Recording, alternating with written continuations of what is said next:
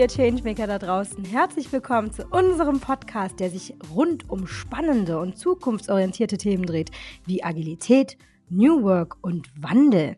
Mein Name ist San, das ist kurz für Sandra Hechler. Ich bin Agile Coach und Innovation Coach der ING und moderiere diesen Podcast zusammen mit meinem wunderbaren Co-Moderator. Vielen Dank, liebe San. Mein Name ist Friedhelm Andreas Schmidt und ich bin Gründer und Geschäftsführer der Finzeit. Und ich begrüße ganz herzlich alle Changemakerinnen und Changemaker da draußen, die uns heute zuhören. Changemaker vielleicht noch mal kurz erklärt, sind für uns all die Superheldinnen und Superhelden da draußen, die sich tagtäglich an vorderster Front für mehr Kundenzentrie, Management-Innovation und positive Veränderungen im Generellen einsetzen. Wir wollen unseren Zuhörerinnen und Zuhörern Tipps, Tools und Methoden an die Hand geben, aber vor allem Erfahrungen austauschen. Und das tun wir, indem wir interessante Gäste einladen und uns mit diesen Gästen zu spannenden Themen austauschen. Auch unser heutiges Thema ist wieder sehr interessant. San, erzähl uns doch mal ein bisschen. Ja, sehr, sehr gerne, Friedhelm. Wir hatten schon öfter davon gesprochen, wie wichtig Ziele sind. Die Transparenz solcher und die Kommunikation, warum diese Ziele so wichtig sind. Aber wie sieht es jetzt eigentlich mit der Umsetzung dieser Ziele aus? Beziehungsweise, wie können wir gut nachverfolgen, dass wir auf dem richtigen Weg dieser Zielerreichung sind? Wie können wir gut steuern, fokussieren und priorisieren? Was sollte man hier nutzen? In dem Zusammenhang hört man öfter das Wörtchen KPIs, also diese Key Performance Indicators, und in der letzten Zeit auch häufiger OKRs, Objective Key Results. Daher lautet unser Thema heute auf der Zielgeraden der Weg von KPIs zu OKRs. Super spannend. Aber was versteckt sich genau hinter OKRs?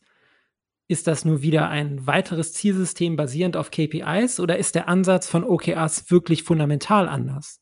Wieso sind OKRs gleichermaßen für die Strategie eines Unternehmens als auch für die Motivation der Mitarbeiter relevant? Um hier hochkompetente Antworten zu erhalten, haben wir eine spannende Gästin bei uns. Magst du sie uns vorstellen, San? Oh, super gerne. Ja, hier bei uns begrüßen wir ganz, ganz herzlich in 1,5 Meter Abstand die Sandra Wittmann. Sandra Wittmann ist Expertise Lead in unserem Center of Expertise Way of Working. Das ist das COE unserer Agile Coaches bei der ING. Sandra, möchtest du auch ebenfalls etwas über dich sagen? Ja, sehr gerne. Ich freue mich total, heute hier zu sein. Und äh, beim Thema OKRs ähm, fühle ich mich gar nicht so als Expertin, sondern als ähm, Versucherin, als Practitioner, als jemand, der schon äh, in viele Richtungen gelaufen ist, ähm, aber auch nicht sagen kann, ob das alles die richtigen Richtungen waren. Sehr, sehr gut. Aber super. Da, da komme ich nämlich auch gleich zu der ersten Frage. Hand aufs Herz, Sandra. Wir befinden uns aktuell in Q4. Wie viele deiner Ziele für 2020 wirst du aktuell nach deiner Meinung her nicht mehr erreichen? Oh, das ist eine sehr gute Frage. Ähm, ich glaube, mindestens 50 Prozent äh, hätte ich eigentlich schon im März in die Tonne hauen können. Ach, ist das Corona geschuldet? Ja, zum Teil. Ja, ja. Und hätte es da einen Unterschied gegeben, wenn du die nach klassischem Zielsystem oder nach OKRs aufgezogen hättest? Ja, das hätte es absolut gegeben. Ich habe nämlich also meine privaten Ziele sind eine 33-Liste To-Do-Liste mit ähm, Sachen, die ich gerne schaffen will oder tun will. Und ähm, wenn ich die abgedatet hätte im März, also OKRs gemacht hätte, statt einer To-Do-Liste oder einem Zielbild formuliert hätte, dann hätte ich auf jeden Fall noch viel davon schaffen können. Ja, super spannend. Ähm, wenn wir jetzt mal auf den Unternehmenskontext gucken, dann ähm, gibt es ja vielfältige Zielsysteme und ähm, ich denke oder ich hoffe, dass die, dass es keine Unternehmen da draußen gibt, die noch mit To-Do-Listen ihre, ihre, ihre Zielformulierung machen. Ähm, aber wie, also deiner Meinung nach, wie macht man Ziele in einem Unternehmen am besten sichtbar? Ja, das ist eine total gute Frage, weil ähm, du setzt damit ja schon voraus, dass man Ziele sichtbar machen soll. Und das ist das total Spannende. Früher oder auf in einer sehr tradierten Art und Weise hat man vielleicht mal eine Strategie geschrieben und die war ganz gut überlegt und man hat gesagt, das ist jetzt unser Zehn-Jahres-Plan, der war auf einer tollen Präsentation, lag dann in der Schublade, wurde vielleicht einmal im Jahr den Mitarbeitern vorgestellt und ähm, dann kam er wieder in die Schublade zurück.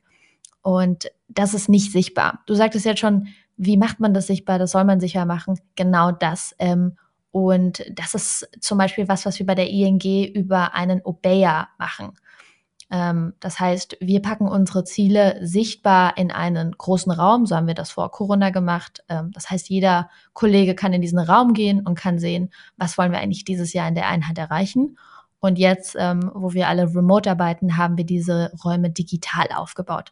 Das heißt, jeder Kollege kann da hingehen auf eine Seite, kann sehen, wo stehen wir eigentlich gerade zu dem, was wir uns vorgenommen haben oder was haben wir eigentlich noch vor und was kann ich persönlich tun, damit wir das dieses Jahr noch gemeinsam erreichen. Hm. Jetzt ähm, hattest du ja angesprochen, Strategie und Ziele. Ähm, also Unternehmen müssen sich ja, müssen ja trotzdem planen. Also Unternehmen müssen ja weiterhin Strategien ähm, sag ich mal, machen, Strategien vorhalten. Ähm, wie hängt das jetzt genau zusammen? Also wie hängt jetzt genau, sag ich mal, Strategie und ähm, daraus resultierendes Zielsystem und dann vielleicht auch Sichtbarmachung von diesem Zielsystem. Wie hängt das zusammen? Kannst du das nochmal so ein bisschen plastischer vielleicht ausführen? Ja, genau. Also ich glaube, das ist alles wichtig und das hängt auch ähm, auf jeden Fall zusammen. Das, der erste Schritt ist ja immer die Strategie. Und die Strategie entsteht meistens zum Beispiel mit dem Vorstand oder hohen Führungskräften, die sich ähm, ne, ganz tief damit beschäftigen, wie entwickelt sich ein Markt, wie entwickelt sich eine Organisation, für was steht man. Und die ähm, definieren dann die nächsten Schritte, die es braucht und vielleicht auch einen längeren Zeitraum, über die diese erreicht werden können. Und das ist dann äh, erstmal eine Strategie. Also ich möchte ein bestimmtes Ziel erreichen ähm, und das kann auch in weiter Ferne liegen. Und dann ähm, in, dem, in dem Kontext der heutigen Organisationen sprechen wir ja viel von Disruption und von Komplexität, von ständigen Veränderungen im Markt. Das heißt, der Vorstand hat dann vielleicht diese Strategie gemacht, aber gleichzeitig verändern sich diese Dinge. Und deswegen kommt dann so eine andere Ebene hinzu. Und das können jetzt zum Beispiel schon OKRs sein.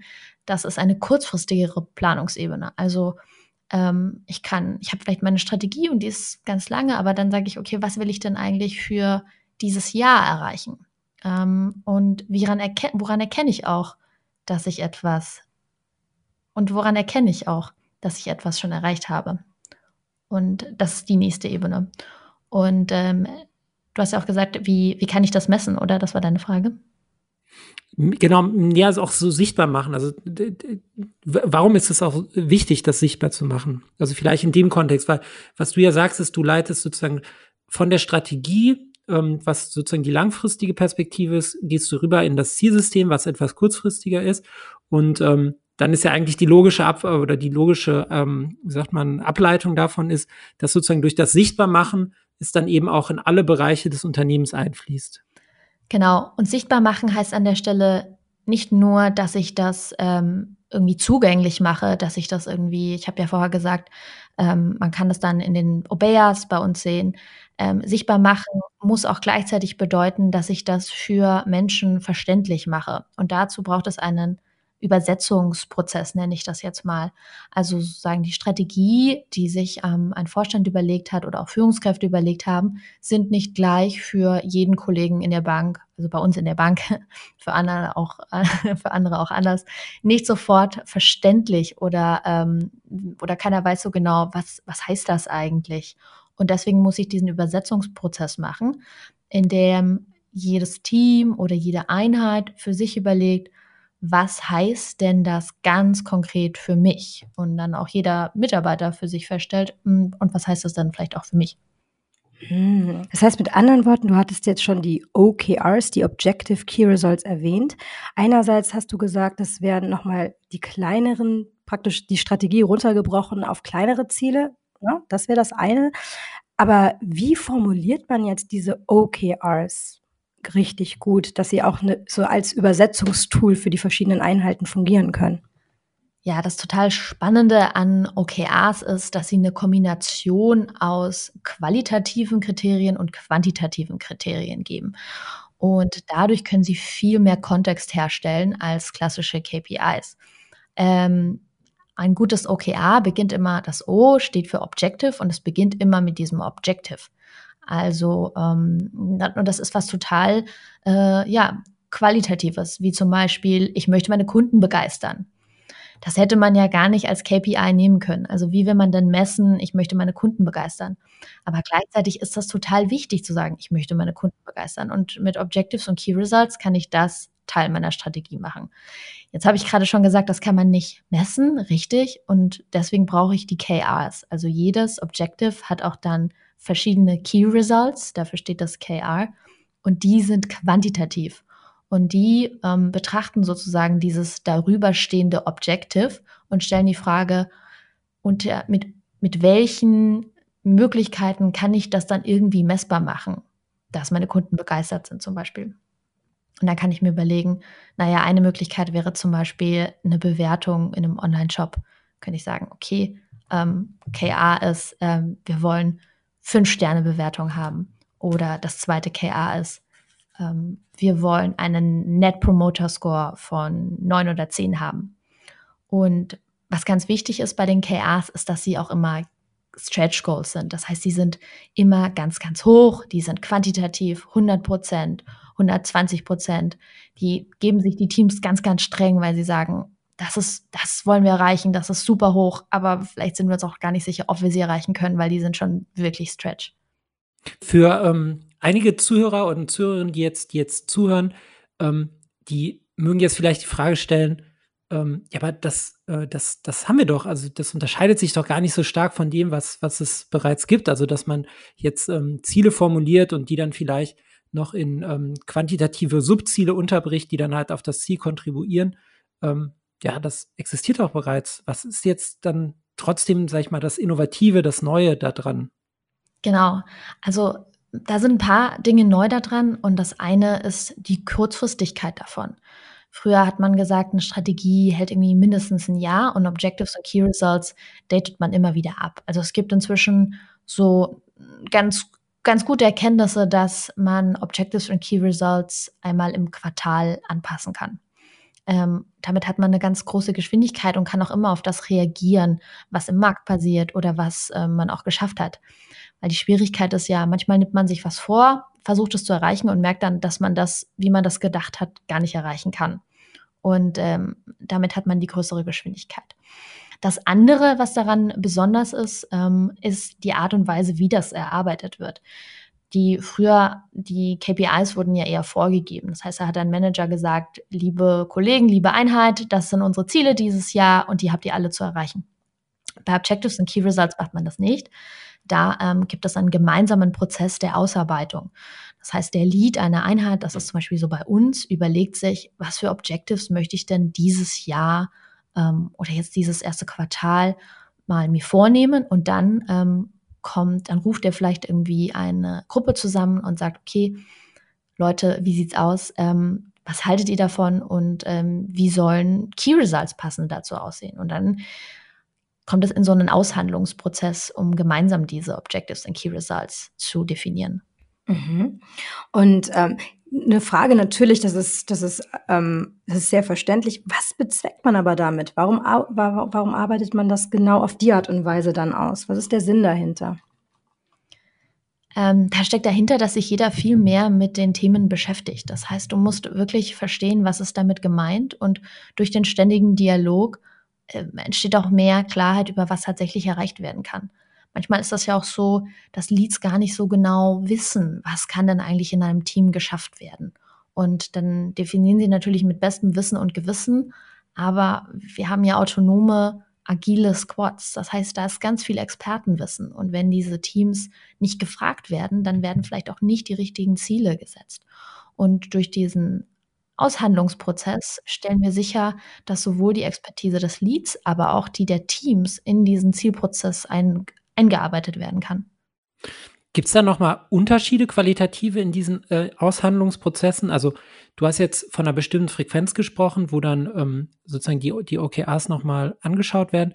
Aber wird dann, also wie wird entschieden beispielsweise, ob jetzt OKRs komplett neu formuliert werden? Also ob beispielsweise eine komplett strategische Änderung jetzt in die OKRs einfließt? Ähm, wann wird entschieden, dass ähm, dass vielleicht OKRs komplett weggelassen werden. Ja, es, oder es entstehen ja auch neue Teams, also wird dann ad hoc ähm, für diese Teams dann OKRs vergeben. Ähm, also wie, wie, wie findet das statt von, von, der, von der Frequenz her?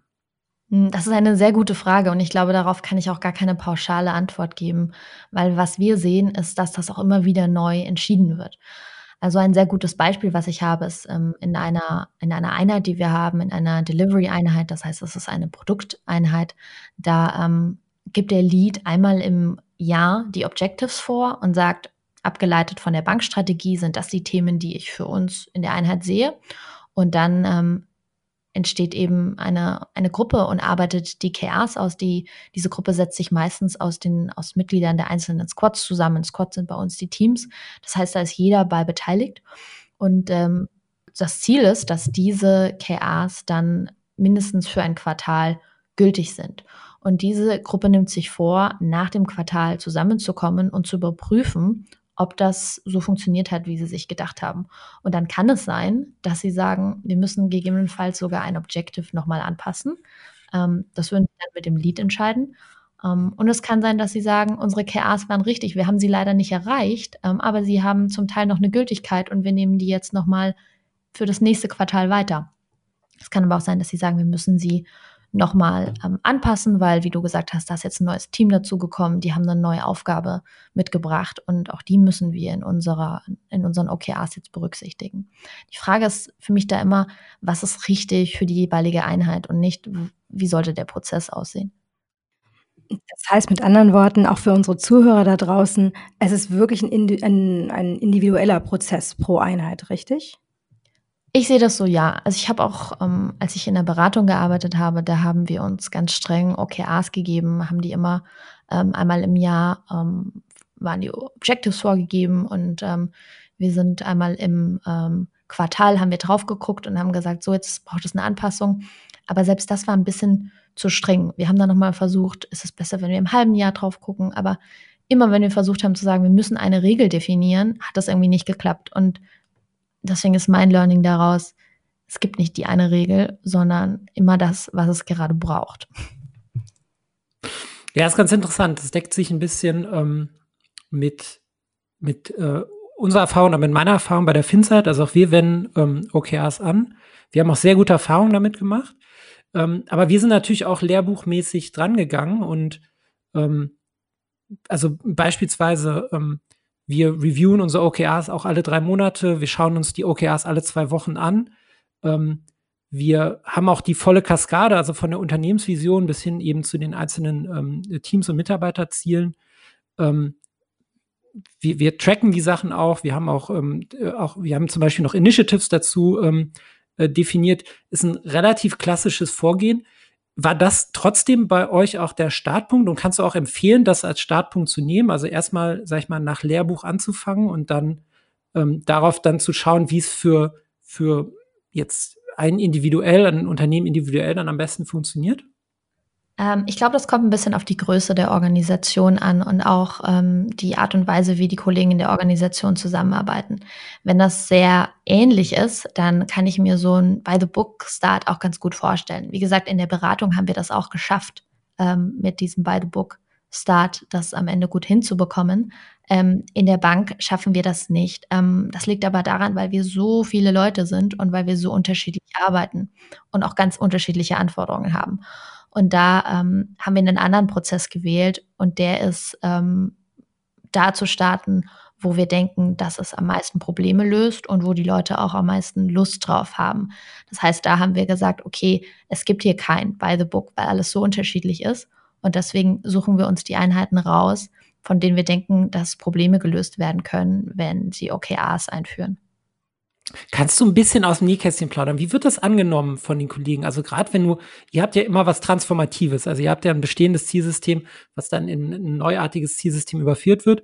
Wird das akzeptiert? Also wird das eher positiv angenommen? Ist es etwas oder ist, ist da auch ähm, ja so ein bisschen Nostalgie, dass man eigentlich, äh, sag ich mal, die, das, das alte Zielsystem, vielleicht sogar das alte an den Bonus geknüpfte Zielsystem noch beibehalten will? Wie ist da deine Erfahrung?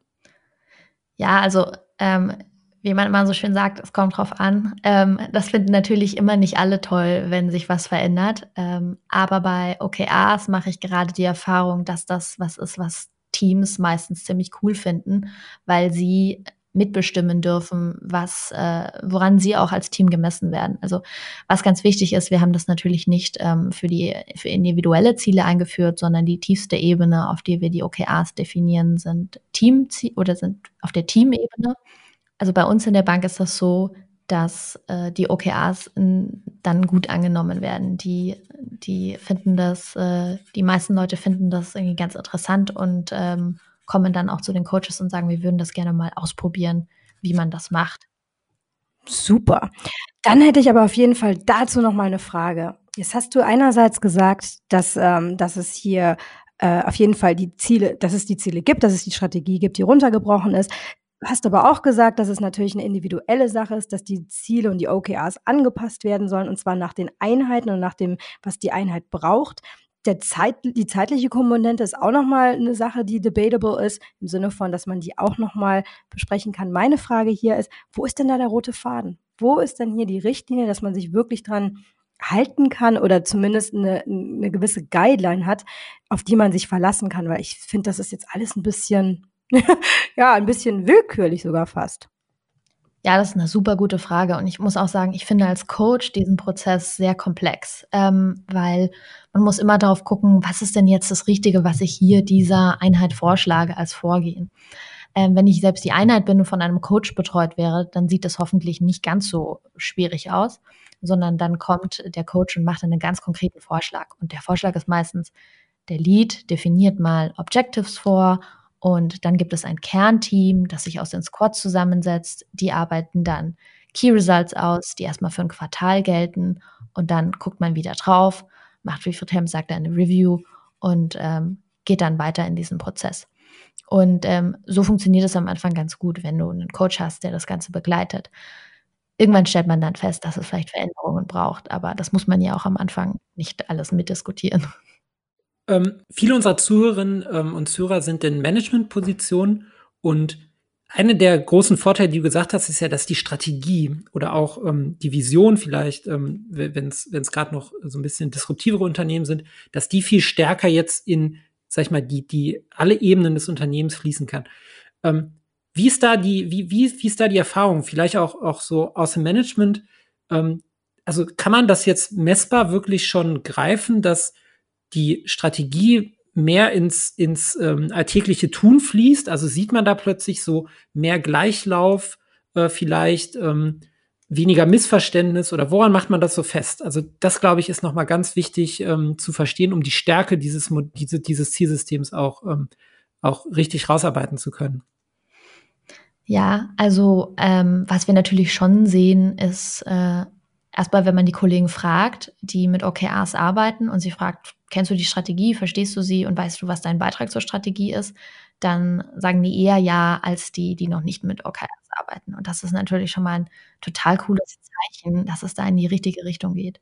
Und auf der anderen Seite, was ich immer total erstaunlich finde, wenn ich so eine Session begleite, ist auch ähm, das ähm, holistische Verständnis, das die Kollegen für einen Businessbereich entwickeln. Weil dadurch, dass man KRs definiert und auch anfängt, ja, ähm, Nummern, äh, also äh, anfängt zu messen, ähm, muss sich plötzlich jeder auch mit dem Business beschäftigen. Und jeder, der vorhin gesagt hat, das ist vielleicht jetzt nicht mein Paar Schuhe hier, fängt an, ähm, auch Zusammenhänge zu verstehen. Warum geht dieser KA gerade runter? Warum Warum haben wir hier eine, eine Verbesserung? Hängt das vielleicht mit einem Feature zusammen, das wir gerade geliefert haben? Und da steht, entsteht plötzlich ein total cooler Diskurs, der dazu führt, dass alle ein bisschen mehr Verständnis vom Business bekommen und sich noch besser austauschen können. Das heißt, das ist wahnsinnig interessantes Learning und das finden natürlich die Leads auch total cool, wenn äh, ihre Teams so reif sind und wenn die Kollegen auch so viel Verantwortung übernehmen. Jetzt sind, ähm, jetzt ist die ING eine agile Bank. Die, die Finzeit ist ein agiles Fintech. Aber sicherlich gibt es einige Zuhörerinnen und Zuhörer, die in noch nicht agilen Unternehmen arbeiten. Ist das ein Ausschlusskriterium, um mit OKRs arbeiten zu können? Oder anders gefragt, muss man agil sein, um OKRs bei sich im Unternehmen ein, einführen zu können? Also ich finde nein, ich finde sogar im Gegenteil, man kann äh, mit OKRs anfangen, auch wenn man noch nicht agil ist, weil äh, das ist ein ganz schönes Tool, um mal anzufangen ähm, und sich die Frage zu stellen, was will ich eigentlich erreichen und in welchen Schritten kann ich das erreichen? Und das ist eigentlich der erste Schritt hin zu ähm, einem agilen Denken. Und ehrlich gesagt, das kann jede Organisation tun. Und ähm, ich bin ja auch immer so ein Fan von U-Booten. Also Wenn Mhm. ein, wenn, wenn ein Lied sagt, ah, ich probiere das jetzt mal bei mir im Untertauchen. Haus und die anderen sollen das gar nicht wissen. Ich glaube auch, das funktioniert. Sehr gut. U-Boot, Speedboot. Du hast gemeint, OKRs sind praktisch der erste Schritt zur Agilität, richtig? Was wäre denn so ein pragmatischer erster Schritt für die OKRs? Ja, das ist natürlich erstmal zu wissen, wo will ich hin, also ein Ziel zu definieren für mich und dann Objectives formulieren. Also wir sagen immer so, fangen wir an, drei, drei bis fünf Objectives, qualitative Ziele, fokussieren, ganz, ganz wenig. Nicht, das ist immer ein Anfängerfehler zu sagen, ich will irgendwie zehn, zehn ganz wichtige Ziele, die ich erreichen will. Nee, das ist zu viel. Fokussier dich, entscheide, was du wirklich erreichen willst und dann fang einfach an. Kannst du mal so ein Beispiel nennen? Für ein Objective. Ja. Naja, könnte sein, wir wollen äh, der nachhaltigste äh, Online-Shop äh, der Welt sein. Das ist ein Objective. Das ist ein sehr großes Ich Objective. wollte gerade sagen. Und was wären dann, äh, angenommen, das wäre jetzt mal unser Objective, ja? Für was für einen Zeitraum wäre das dann? naja, kommt drauf an, wie weit ich bin, aber sagen wir mal, wir machen es kleiner, sag ich, ich will der größte, ich will der nachhaltigste Online-Shop in Deutschland sein. Mhm. So, dann ähm, kann ich mir das ja schon mal für ein Jahr vornehmen, weil vielleicht ist die Konkurrenz ja gar nicht so weit. Und dann müsste ich mir überlegen, woran messe ich das denn? Woran misst man denn genau. Nachhaltigkeit eigentlich? Und das wären dann die KRs, richtig? Genau, das wären dann die KRs. Ich könnte dann meinen CO2-Ausstoß zum Beispiel aufschreiben und sagen, ich will den um 200 Prozent reduzieren. Ah, okay, okay. So läuft das dann. Mhm. Und wenn ich das Ziel nicht erreiche? Dann gucke ich darauf und habe irgendwas gelernt. Also entweder habe ich, ich habe mir ja was dabei gedacht, als ich gesagt habe, ich will das erreichen. Und ähm, habe dann auch gedacht, dass meine Maßnahmen funktionieren. Und wenn sie nicht funktioniert haben, dann weiß ich immerhin, dass sie nicht funktionieren. Und das ist in einem Quartal schon echt mal eine coole Erkenntnis. Weil manchmal denkt man die ganze Zeit, die Maßnahmen würden funktionieren und merkt dann so drei Jahre später, dass es doch nicht der richtige Weg war. Aber kommen dann nicht die Mitarbeiter, also das könnte ich mir jetzt ganz plastisch vorstellen, dann hast du diesen Online-Shop, sagst, ich will das erreichen, dann kommen die Mitarbeiter und sagen, ah, wisst ihr was, das war ein völlig überambitioniertes Top-Down-Ziel. Ist doch klar, dass es nicht funktioniert hat. Ich glaube, da ist was schiefgelaufen, weil ähm, wenn die Kollegen das Gefühl haben, das war ein über, überambitioniertes Top-Down-Ziel, dann waren sie nicht Teil des Prozesses. Dann haben sie keine Möglichkeit gehabt zu sagen, ich, ich glaube, 200 Prozent kann man gar nicht reduzieren, das macht überhaupt keinen Sinn. Ähm, Mhm. Ich glaube, das ist das, das, das, ähm, das Wichtige. Ich glaube, dass ambitioniert sollen die Ziele ja schon sein. Also sie sollen ja realistisch und, und ambitioniert sein. Nur ähm, sie müssen halt eben, genau wie du gesagt hast, ausgehandelt sein. Ne? Das ist so, das ist so mein Verständnis, dass alle sozusagen mitziehen. Und alle in einem Boot sind, weil das ist ja auch der, der Vorteil von OKR, so wie ich es jetzt verstanden habe und so wie wir das auch bei uns leben, nicht? Dass man in einem Boot ist, dass man ein Ziel zusammen formuliert und dass man dann an einem Strang zieht, um dahin zu kommen. Wenn jetzt jemand ganz am Anfang steht, sagt, super Folge, finde ich super interessant, habe ich vielleicht zum ersten Mal von OKRs auch gehört. Ähm, Gibt es irgendwie so Buchtipps oder, oder irgendwie Webseiten oder irgendwie Methoden, Tools, irgendwas, was du jemandem so mit an die Hand geben könntest, der, ähm, der sagt, ah, mich hat das irgendwie gepackt, ich kann mir das gut vorstellen, ich will ein bisschen mehr recherchieren, aber dann kann ich mir schon gut vorstellen, ähm, das anzufangen und der da jetzt Unterstützung braucht.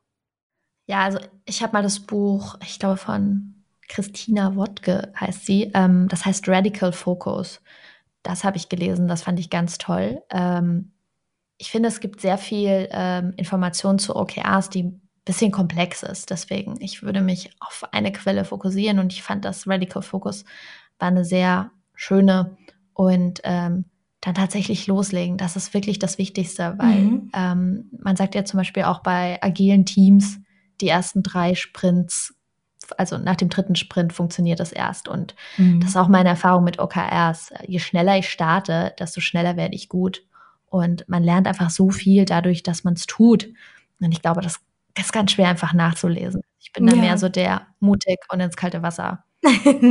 Mit einem mutigen Sprung ins kalte Wasser. Das hört sich doch fantastisch an. Ach, und leider, aber ich würde am liebsten noch weiter schwimmen hier zusammen, auch mit dir. Aber leider sind wir schon fast am Ende für unsere Folge. Sozusagen just in time. Na, Timeboxing ist auch bei Objectives eine sehr, sehr tolle Sache. ähm, dann, aber wir haben trotzdem noch ein bisschen Zeit für unsere Highlights. Und zwar, egal ob es was Neues oder Skurriles ist, was nehmen wir denn aus dieser Folge für uns mit? Frieda, was hast denn du mitgenommen?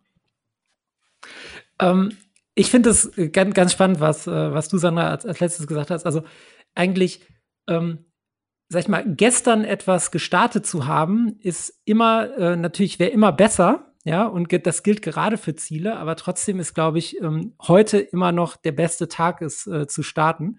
Und ich glaube, das kann man, äh, sag ich mal, auf Ziele generell, aber eben auch auf ähm, OKRs im, im, im Ganzen übertragen. Ich glaube, wenn ähm, man was gut mitnehmen kann aus, aus dieser Folge hier, ist, dass ähm, das ein sehr gutes Tool ist, dass es sehr, sehr viele Vorteile hat und dass man es echt einfach mal ausprobieren sollte. Egal, was man für ein Unternehmen ist, man muss dafür nicht agil sein, sondern man muss einfach nur mal äh, starten und das ausprobieren verliert nichts dabei, gewinnt nur im besten Fall. San, wie ist bei dir? Oh, ich habe mitgenommen das Verhandeln. Und zwar, das war mir vorher gar nicht so bewusst, aber natürlich müssen, äh, muss verhandelt werden und es kann auch verhandelt werden. Das heißt, wenn ein Objective vorgegeben wurde, und das ist ja dann meistens von, ähm, von einem Lead, dass man auch als äh, Mitarbeiter sagen kann, ja, ich würde das vielleicht entweder noch eine Schippe draufnehmen oder eventuell noch mal eine Schippe runter, dass man auf jeden Fall in das Gespräch und in, die, in diesen Dialog kommen sollte. Das fand ich nochmal richtig spannend. Das habe ich mitgenommen. Ja, das war dann auch schon unsere Folge auf der Zielgeraden, der Weg von KPIs zu OKRs. Danke dir, liebe Sandra, für deine Zeit und deinen tollen Input. Ähm, ich hoffe, du hattest Spaß. Gibt es denn etwas, was du unseren Zuhörern und Zuhörern auch auf jeden Fall mit auf den Weg geben willst oder auf den Weg geben kannst? Ähm, dann hast du jetzt auf jeden Fall noch mal das Wort und äh, die, die Zeit dafür. Ja, vielen Dank an euch. Äh, es hat mir ganz, ganz viel Spaß gemacht. Ähm, ich äh, habe noch einen Tipp, ja, und äh, der ist so ein bisschen, ähm, plant es nicht zu lange. Also OKRs können echt kompliziert werden, wenn man denkt, man muss die ganze Organisation mitnehmen und man muss da jetzt einen perfekten Abstimmungsprozess machen. Fangt tatsächlich lieber klein an und ähm, probiert aus und ähm, versucht nicht, das am Anfang schon perfekt zu machen, weil ganz ehrlich, das wird es nicht. Alles klar. Vielen, vielen Dank. An dieser Stelle verabschiede ich mich. Ich bin mir sicher, dass unsere Zuhörerinnen und Zuhörer genauso viel mitnehmen konnten und genauso viel Spaß hatten wie wir. Ja, danke. Den Spaß, den hatten wir genauso wie die Vorfreude auf unsere nächste Folge mit einem weiteren spannenden Thema und einem inspirierenden Gast. Deswegen lasst euch überraschen.